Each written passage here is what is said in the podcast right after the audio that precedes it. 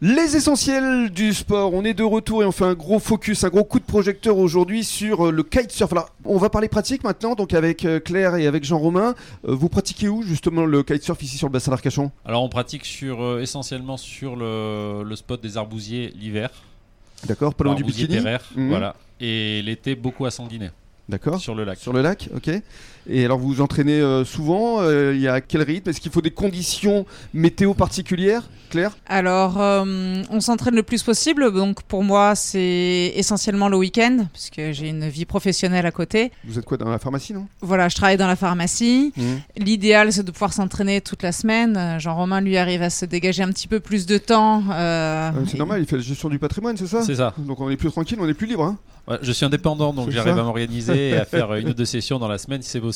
Et moi, je récupère, comme ça, lui peut travailler le soir. Et voilà, on s'organise. En début d'émission, euh, Fred faisait allusion à des difficultés. Alors quel type de difficultés euh, connaissez-vous Bah, on va dire la première difficulté c'est au niveau financier. Donc nous euh, bah, on travaille donc on arrive c'est un peu notre passion et c'est euh, on essaie de voyager par rapport au lieu des comp- aux compétitions donc on, a- on essaie de s'organiser comme ça. Mais un jeune qui se met aujourd'hui au foil et qui veut pratiquer euh, C'est cher. c'est cher.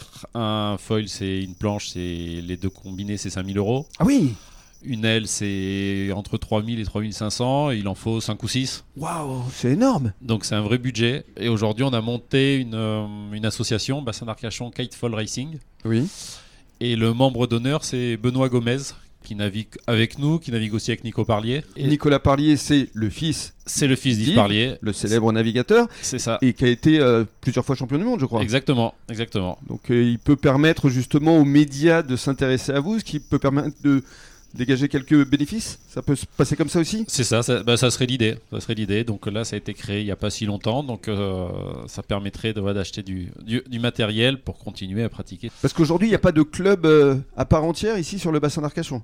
Alors si, il existe en fait euh, une association, la PC Kite, et le club, le Cercle de la Voile d'Arcachon, Oui. qui nous soutiennent déjà, euh, chacun comme ils peuvent. Mhm. Euh, mais il n'y a pas vraiment de pôle espoir, contrairement à, à Montpellier ou, ou un peu plus haut euh, dans le, dans le nord, euh, nord-ouest de la France. Euh, c'est vrai que sur le bassin, alors qu'on a vraiment des champions, Bah comme oui. vous disiez Nicolas, mais euh, il y a aussi Benoît Gomez euh, qui a déjà été euh, aux Jeux Olympiques de la jeunesse. Mhm. Et on n'a pas vraiment de club euh, à proprement dit pour pouvoir s'entraîner, pas de pôle espoir. Mm. Et c'est quelque chose aujourd'hui qui C'est- pourrait se développer. C'est dommage parce qu'effectivement, c'est discipline olympique là en 2024. hein. C'est Tout ça. à fait. Donc euh, qu'est-ce qu'on peut euh, vous souhaiter à ce propos C'est d'essayer d'avoir des sponsors euh, notamment euh Bah, la solution, oui, des, des sponsors, mais après, il y aura un seul Français qui ira au JO, donc la place est vraiment compliquée. Mm. Ça sera bah, soit Benoît Gomez, euh, Ou- soit Nicolas Parlier Ouais. ou d'autres riders du sud de la France.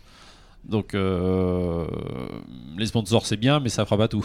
Ça- Et après, je peut-être- pense qu'il y aurait besoin de structures aussi pour que- qu'on puisse s'entraîner plus régulièrement quand tout Mm. le monde est là. C'est ça, démocratiser en fait le sport par le biais des structures qui pourraient investir dans le matériel et donc rendre le sport forcément plus accessible en enlevant cette barrière du matériel qui aujourd'hui est un vrai frein Absolument. à l'évolution.